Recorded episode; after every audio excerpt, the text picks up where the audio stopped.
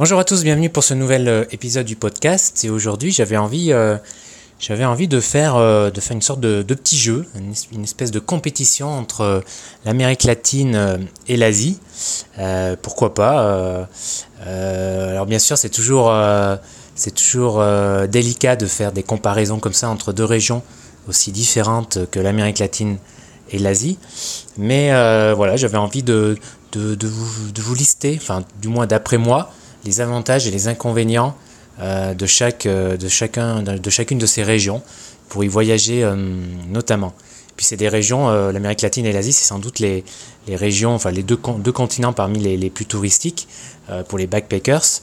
Donc voilà, ça, et ces deux régions également que je connais plutôt bien, surtout l'Amérique latine. Alors commençons par l'Amérique latine. Tout d'abord, l'Amérique latine, euh, comme je vous disais, je connais assez bien. J'y voyage régulièrement depuis euh, 2011. J'y vis aussi euh, une partie euh, de l'année euh, depuis, euh, depuis 7 ans. Et euh, donc c'est un, un continent que, que je connais bien. Je ne suis pas allé partout, mais j'ai quand même pas mal vadrouillé euh, euh, à droite et à gauche. Alors pour moi, l'avantage numéro un de l'Amérique latine, pour y voyager, euh, ou pour y vivre d'ailleurs, c'est la langue. Pourquoi? Parce que apprendre l'espagnol, euh, ça reste complètement accessible, c'est relativement facile. Et, euh, et l'avantage de parler euh, l'espagnol et donc la langue, la, la langue, la langue maternelle, enfin à part le Brésil, hein, mais la langue maternelle de la grande majorité des habitants du continent, eh ben, ça permet d'avoir des relations assez proches qui sont loin d'être superficielles. Ça vous permet vraiment de nouer des contacts. Et, et voilà, et ça c'est un gros plus. C'est vraiment un gros plus. Vous avez pas l'impression moins de, vous avez moins l'impression de survoler euh, le pays. Et ça, c'est difficile de retrouver ça en, Asie parce que bah, c'est difficile déjà d'apprendre le khmer. Il faut être motivé d'apprendre le khmer ou le thaï.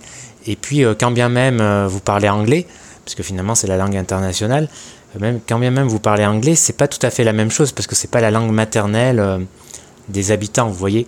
Et puis, euh, et puis, faut pas se leurrer. En Asie, dans bien des pays, euh, il y a très peu de gens finalement qui parlent anglais ou du moins un anglais euh, suffisant pour vraiment euh, avoir une conversation de fond. Donc ça, c'est vraiment le gros plus de l'Amérique latine, c'est la langue, cette facilité d'apprendre la langue et ce qui permet d'être vraiment en, voilà d'être vraiment en relation avec les gens. Le deuxième point, c'est le deuxième point, c'est bah, c'est euh, les paysages qui sont quand même uniques euh, en Amérique latine. Alors bien sûr en Asie, vous avez des, des- paysages incroyables aussi, hein. Euh, le Tibet, euh, des paysages en Inde.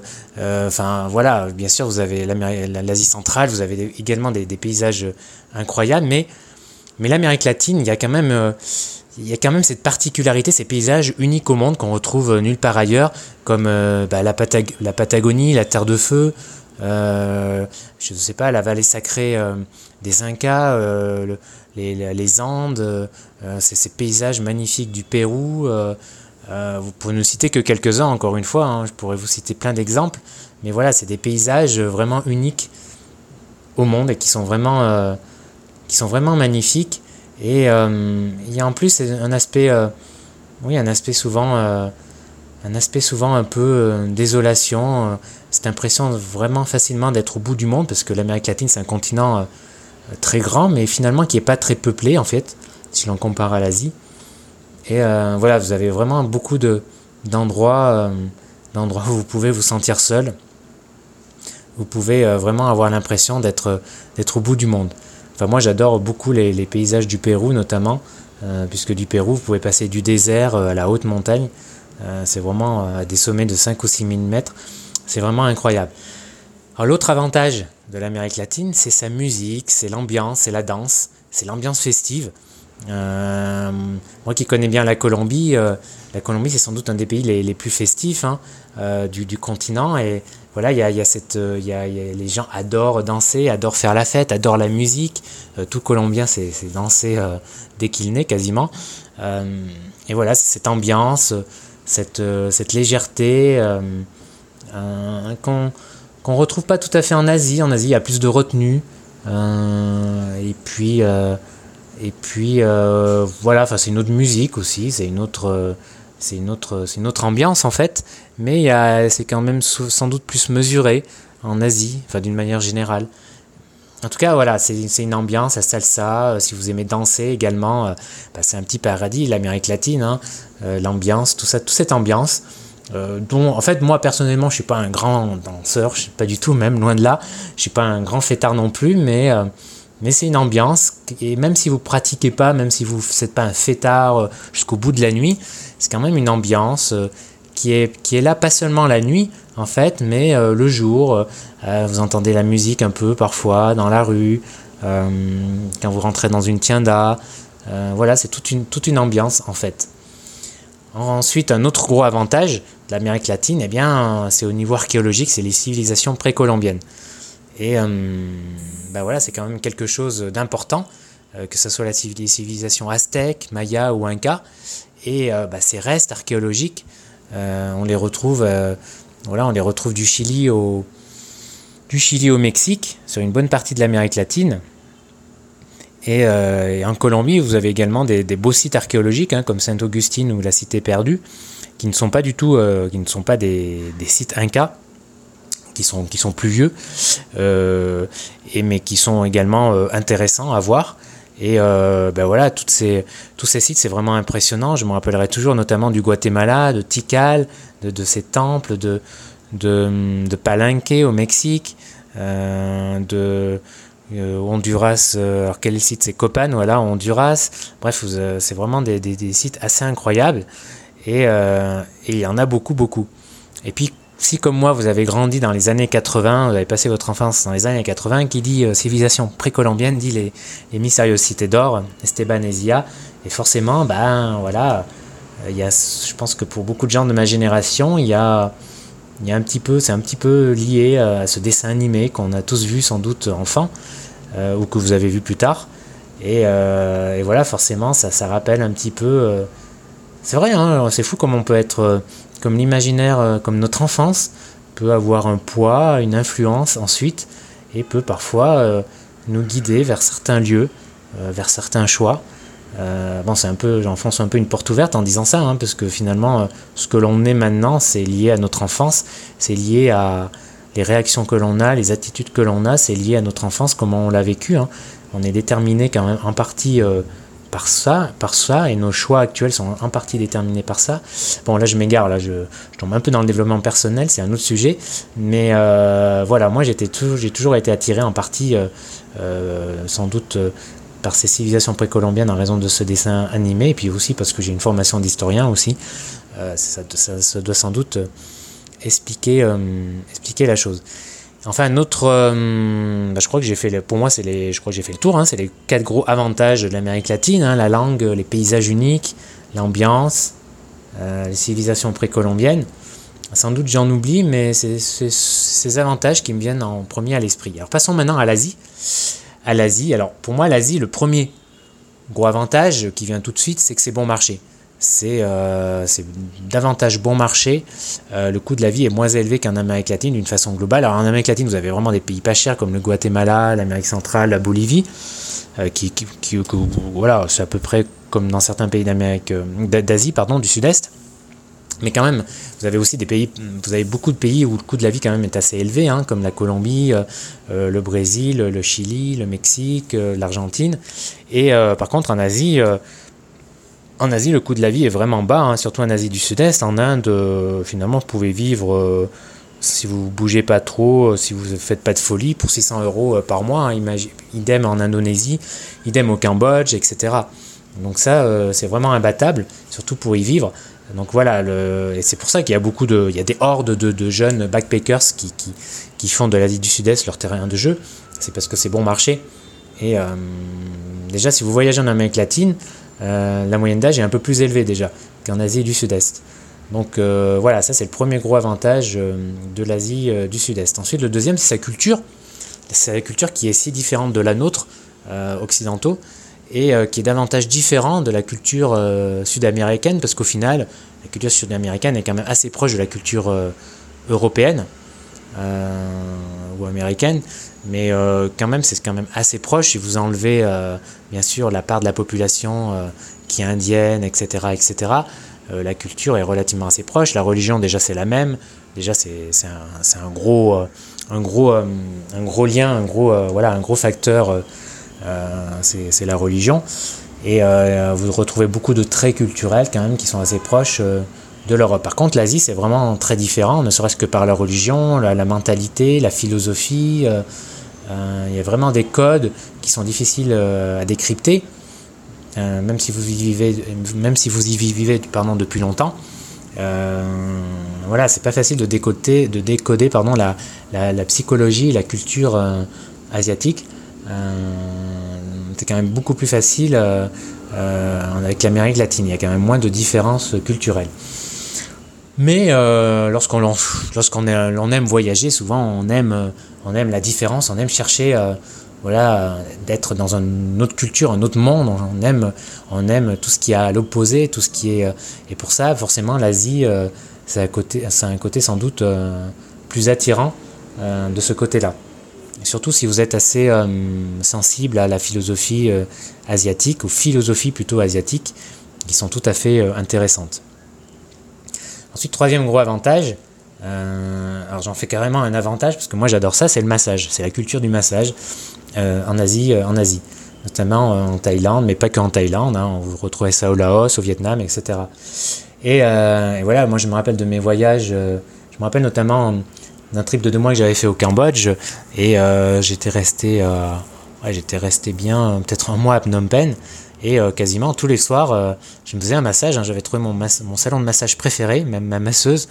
Et euh, bah, à l'époque, c'était bon, il y a 9 ans ou 10 ans. 9 ans, voilà. Et bah, à l'époque, c'était quoi? C'était 5 dollars l'heure, vous imaginez C'est vraiment très peu cher. Alors c'est un peu plus cher maintenant, mais ça reste complètement, ça n'a pas dû beaucoup augmenter, ça reste complètement accessible. Et c'est vraiment un, plaisir. Et non seulement c'est pas cher, mais il y a la qualité aussi. C'est vraiment voilà, des super massages. Et, et, ben, et bien sûr, comme j'adore ça, j'ai continué, euh, continué euh, ici en Amérique latine, notamment en Colombie, mais euh, j'ai essayé plusieurs, plusieurs salons de massage, plusieurs masseuses, mais mais c'est pas pas du tout pareil. On voit que que c'est pas du tout la même la même approche et bah c'est moins bien. C'est plus cher et c'est moins bien. Donc voilà, vous avez les deux inconvénients. Et, et, là où je vais en ce moment, je vais carrément dans un dans un salon de kiné en Colombie. Euh, parce que d'abord c'est pas cher, c'est 8 euh, euros l'heure, ce qui est pas cher quand même pour la Colombie. Et euh, bah, c'est ce qui, ce qui, c'est les massages en fait que j'ai trouvé les, meilleurs, les plus efficaces. C'est pas du pas un massage asiatique, taille, etc. Mais en tout cas, c'est super agréable pour le dos. ça relaxe vraiment. Et, et voilà, bizarrement, c'est dans un salon de kiné. Alors bon, j'y vais. au début, j'y allais en disant que j'avais mal au dos et tout, mais bon, je pense que je le dis plus, je pense qu'elles ont compris le truc, quoi. Et, euh, euh, visiblement, euh, ça leur est égal hein, tant qu'il y a un client. Et du coup, elles me font un massage, hein, c'est un vrai massage. C'est pas un, traitement, enfin, c'est pas une séance de kiné, mais un vrai massage. Et bah voilà, ça nous va, tout le monde est gagnant. Et bah, ma foi, c'est super agréable. Hein, j'y vais deux, trois fois par semaine, même quand je suis ici. En général, en fin de journée, sinon j'ai du mal à, bosser après. Et euh, voilà, c'est super, c'est vraiment un vrai plaisir et c'est super euh, agréable. Ensuite, un autre avantage euh, de l'Asie, c'est sa cuisine, c'est la gastronomie. Et voilà, moi par exemple, la nourriture indienne, peut-être c'est la meilleure, peut-être que je considère c'est la meilleure après la française, carrément. Parce qu'il y a tellement une diversité de plats, il y a tellement, ouais, c'est tellement succulent, il y a tellement une grande diversité de plats, dans la cuisine indienne, euh, franchement, je, me régale à chaque fois. Euh, la cuisine thaï aussi, euh, c'est top. que dire aussi de la cuisine malaisienne, puisque la cuisine malaisienne, en fait, le gros avantage à ce niveau-là de la Malaisie, c'est que comme c'est un multipote, c'est un mélange culturel, pardon, vous avez à la fois de la cuisine indienne, chinoise et malaisienne. C'est vraiment un plaisir, un plaisir pour l'essence, quoi. Donc voilà, la cuisine. Euh, en Amérique latine, euh, c'est que la cuisine, c'est quand même pas ça, quoi. Il faut le, faut le reconnaître, hein, c'est assez gras globalement. Euh, voilà, il y a beaucoup de, beaucoup à base de patates, de viande. bon, c'est pas très, c'est pas forcément très diversifié, pas hyper fin globalement. Enfin, je dis globalement. Hein. Bien sûr, il y a, des super trucs, hein, mais je sais pas. Comparé à la cuisine asiatique, enfin personnellement, tout cas, je préfère euh, la cuisine asiatique qui est plus saine globalement. Euh, si vous faites l'effort, en tout cas. c'est beaucoup plus facile de manger ça en Asie qu'en Amérique latine. Ensuite, un autre avantage de l'Asie, c'est sa sécurité, c'est la sécurité pour y voyager, parce qu'il faut le dire, en Asie du Sud-Est, euh, pour chercher les problèmes, faut bah, il faut vraiment aller chercher les problèmes. C'est-à-dire que bah, vous pouvez vous balader, il faut vraiment aller dans les quartiers euh, qui craignent et tout, la nuit, enfin, voilà, moi il m'est jamais rien arrivé euh, lors de mes voyages en Asie, non plus d'ailleurs en Amérique latine, mais en Amérique latine, j'ai eu quand même quelques petites frayeurs, quelques, signaux d'alerte, etc. Et surtout, bah, je fais beaucoup plus attention lorsque je voyage en Amérique latine. Et euh, quand je discute autour de moi, euh, bah, il n'y a pas photo. Hein. je rencontre pas mal de voyageurs qui ont eu des problèmes, euh, soit qui ont été dévalisés sur le, chemin montant, sur un chemin, sur le sentier montant sur la colline de la ville où, où, ils voulaient avoir un point de vue, soit qu'ils ont été détroussés dans la rue un soir en rentrant tard à l'hôtel.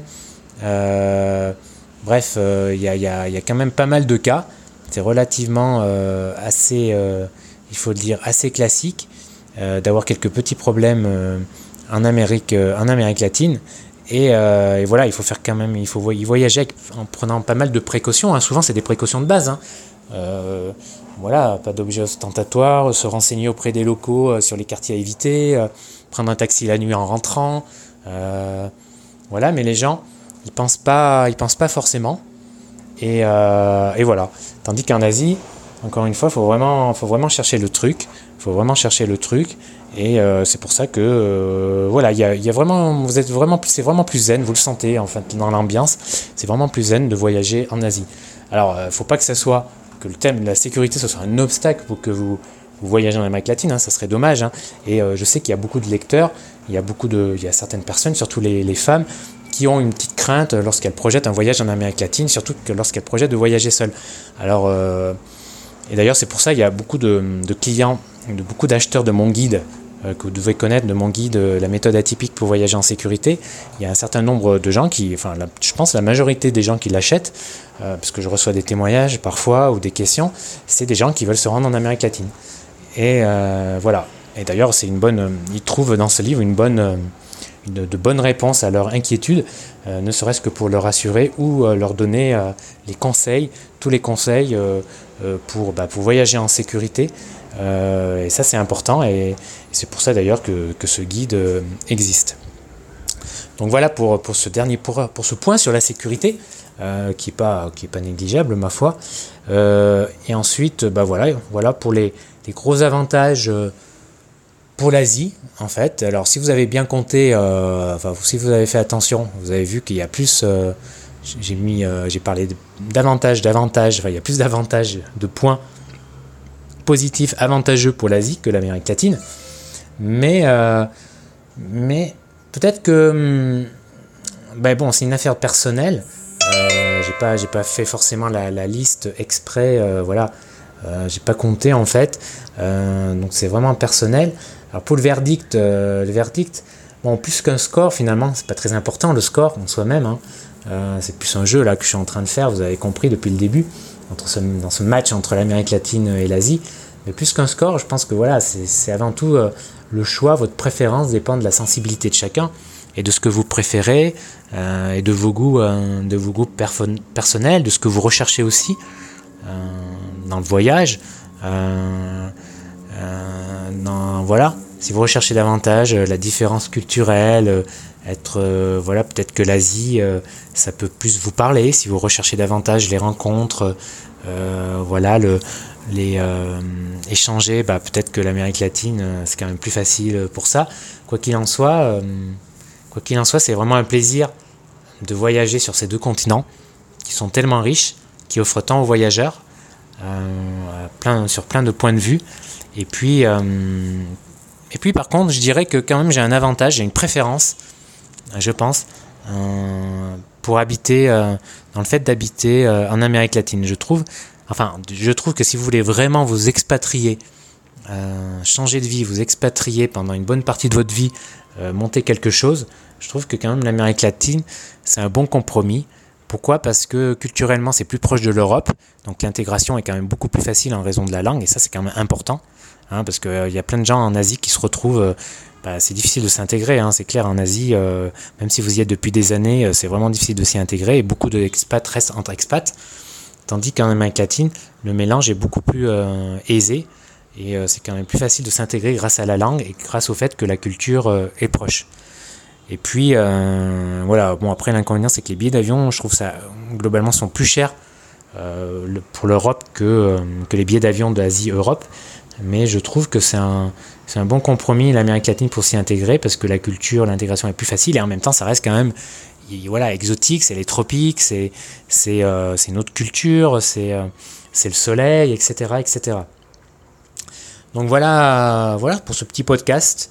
Euh, n'hésitez pas, j'aimerais bien connaître vos, préférences, vous, qu'est-ce que vous pensez, qu'est-ce que vous pensez de, de, ça, quelle est votre préférence entre l'Amérique latine et l'Asie? Et finalement, au-delà de ça, au-delà de ces préférences, qu'est-ce que vous recherchez dans le voyage? Qu'est-ce que qu'est-ce qui vous touche le plus?